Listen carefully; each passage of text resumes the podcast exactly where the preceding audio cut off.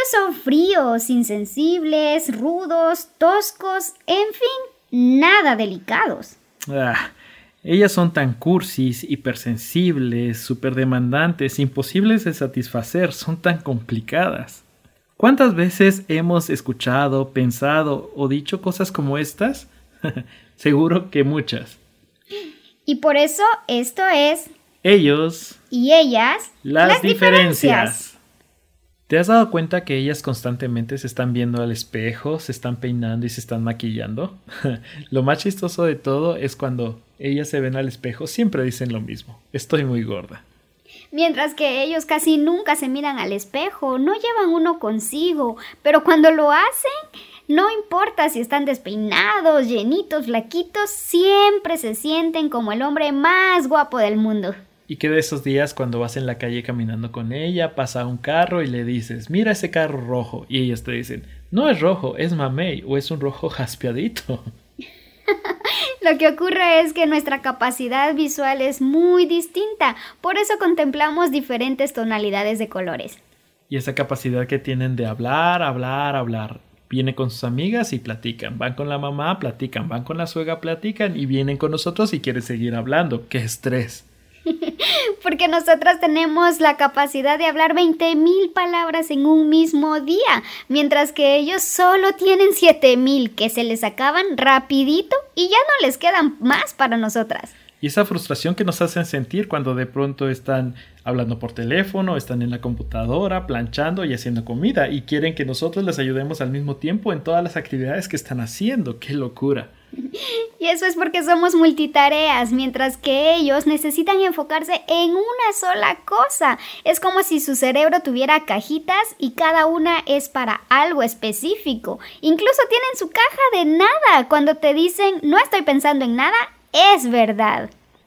Pero, ¿alguna vez te has preguntado a qué se debe cada una de estas diferencias? Sí, diferencias y muy reales.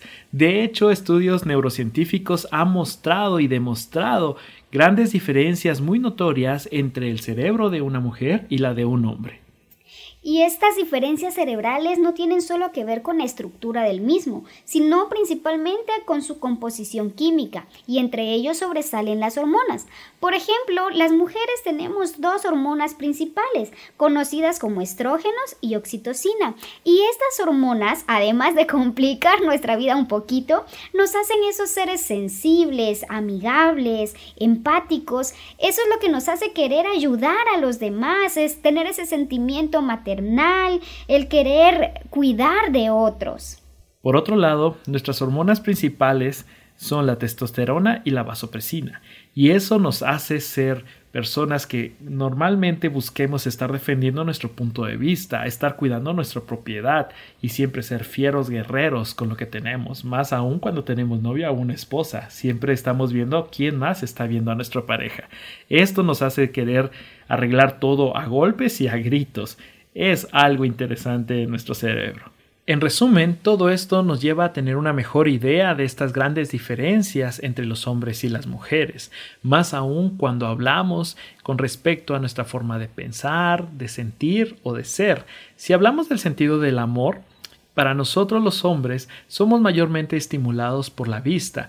Esto quiere decir que somos más atraídos por cuerpos o formas bonitas, mientras que para ellas son más estimuladas por el oído. Las palabras bonitas y románticas sí que impactan a su corazón. Si habláramos de la intimidad, para nosotros está más inclinado hacia la situación física y sexual, mientras que para ellas la intimidad está más inclinada en el aspecto emocional. Esto es precisamente lo que nos hace ver y sentir el amor de diferente manera. Pero todo lo anterior son demasiadas diferencias, así que podríamos llegar a preguntarnos a quién se le ocurrió que dos seres completamente diferentes podrían llegar a coexistir juntos y peor aún, unirse. Está comprobado divina, biológica y científicamente que somos diferentes, pero esto no es algo malo en sí, sino todo lo contrario. El diseño de Dios es perfecto. Las diferencias lejos de separarnos y hacernos competir, deberían ayudarnos a crecer, deberían inspirarnos a disfrutar la vida a plenitud. Así que ser distintos no es algo malo. Sí, somos diferentes, pero esto es un regalo y aunque tenemos diferentes diseños internos, externos, en nuestra forma de pensar y de sentir, aunque tenemos distintas capacidades y roles en la vida, tenemos el mismo valor, importancia y dignidad y juntos podemos llegar a ser complementos perfectos. Y este fue nuestro primer podcast de Abrazando Vidas por Juan Diego y Geisel Aguilar.